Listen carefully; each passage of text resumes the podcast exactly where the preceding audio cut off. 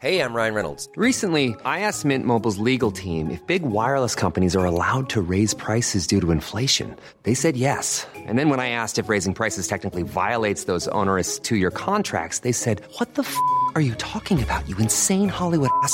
So to recap, we're cutting the price of Mint Unlimited from $30 a month to just $15 a month. Give it a try at mintmobile.com slash switch. $45 upfront for three months plus taxes and fees. Promo rate for new customers for limited time. Unlimited more than 40 gigabytes per month. Slows. Full terms at mintmobile.com.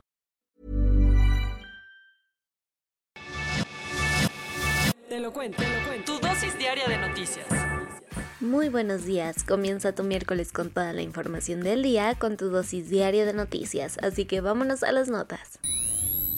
En un acto de rebeldía geopolítica, Nancy Pelosi aterrizó en Taiwán a pesar de las amenazas de China. Con las tensiones pendiendo de un hilo, la presidenta de la Cámara de Representantes de Estados Unidos, Nancy Pelosi, le pegó al panel del conflicto histórico de Taiwán y China visitando la isla a pesar de las constantes advertencias de Pekín para que no lo hiciera, desatando un nuevo escándalo entre las dos potencias mundiales. Sin confirmarlo en su itinerario y manteniendo todo top secret, la demócrata aterrizó en Taipei, con ello se hizo notar la furia del Partido Comunista Chino y de su líder Xi Jinping, quien le había avisado a Joe Biden en una llamada telefónica que esta visita era equivalente a jugar con fuego. Era evidente que China, que históricamente ha reclamado la isla como suya, reaccionaría mal. De entrada, horas antes de que aterrizara Pelosi, se registraron ciberataques a los sitios web de al menos tres instalaciones del gobierno de Taiwán. Además, el Ejército Popular de Liberación Chino anunció que llevará a cabo importantes operaciones de entrenamiento militar y simulacros en las aguas del estrecho de Taiwán.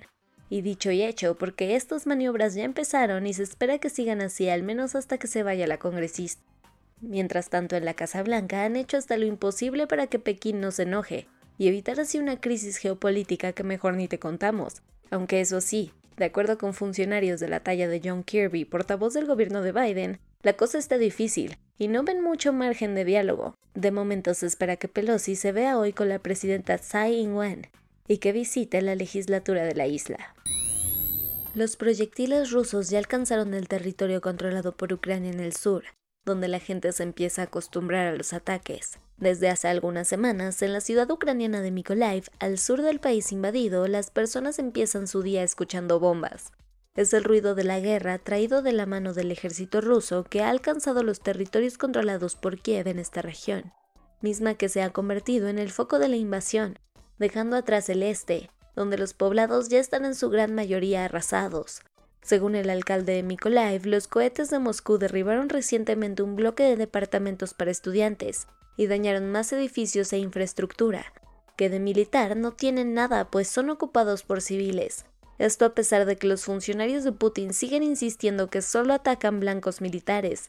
Mientras tanto, el Departamento de Estado de los Estados Unidos impuso nuevas sanciones a la esfera de poder rusa, pegándole a sus empresas y activos en el extranjero. Específicamente se fueron contra Andrei Guriev, una oligarca cercana a Putin que presume ser la dueña de Wittenhurst, la segunda propiedad residencial más grande de Londres, después del Palacio de Buckingham. En su nuevo libro, el yerno de Donald Trump, Jared Kushner, aseguró que el gobierno de AMLO se dobló frente a la presión migratoria de Washington.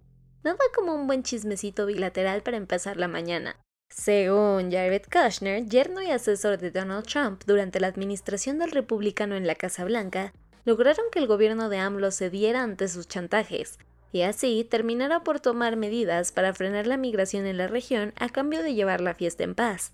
Así lo reveló Reforma, que le echó un ojito al nuevo libro de Kushner, que segurísimo ya ordenaste. Según el autor, en 2018 hubo una cena privada en Washington en donde él, junto al entonces secretario de Estado Mike Pompeo, le ofrecieron un pacto al canciller mexicano Marcelo Ebrard, Básicamente lo amenazaron con represalias si es que no bajaban los números de migrantes y refugiados en su frontera sur. Para que te des una idea de qué tan buena va a estar esta novela, perdón, libro de sus memorias, según un fragmento relata que John Bolton, ex consejero de Seguridad Nacional de la Casa Blanca, sugirió a Trump invadir México por la crisis migratoria.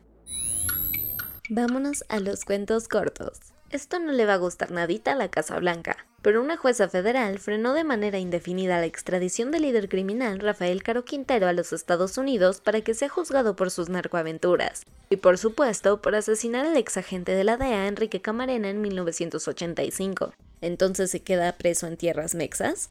Al menos por un buen rato sí. De momento permanecerá en el penal federal del Altiplano, en donde llevará su juicio de extradición, que como mínimo durará un año.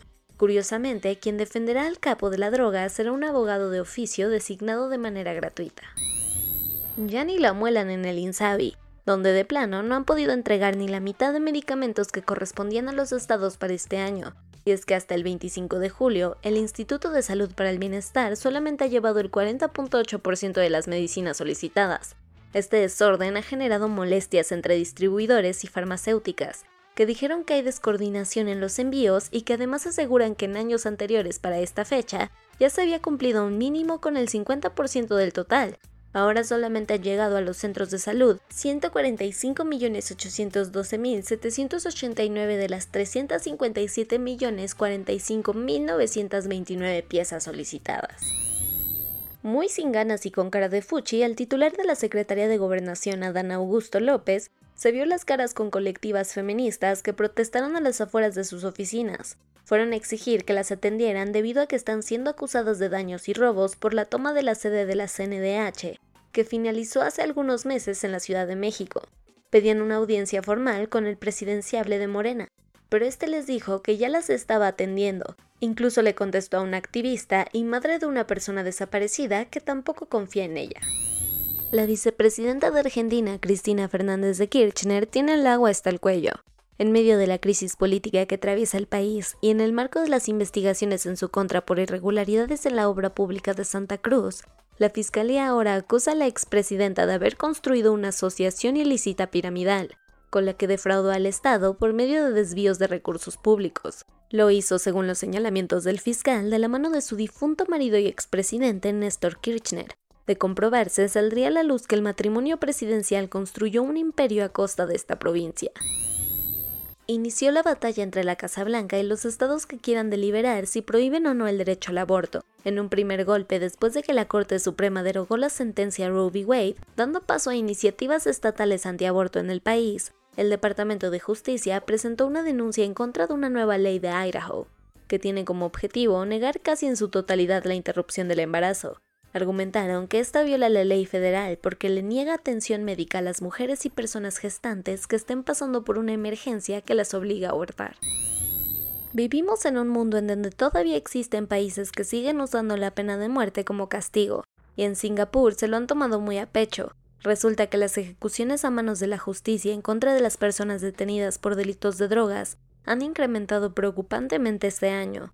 Tan solo desde marzo, ocho presos han sido llevados a la horca, lo que ha generado críticas de parte de activistas y organizaciones defensoras de derechos humanos, incluyendo Naciones Unidas, que argumenta que estos actos van en contra del derecho internacional, mientras que el gobierno de esta ciudad-estado asegura que así impiden el crecimiento de cárteles. Y eso fue todo por el día de hoy. Yo soy Ceci Centella y nos escuchamos mañana para tu dosis de noticias. Bye.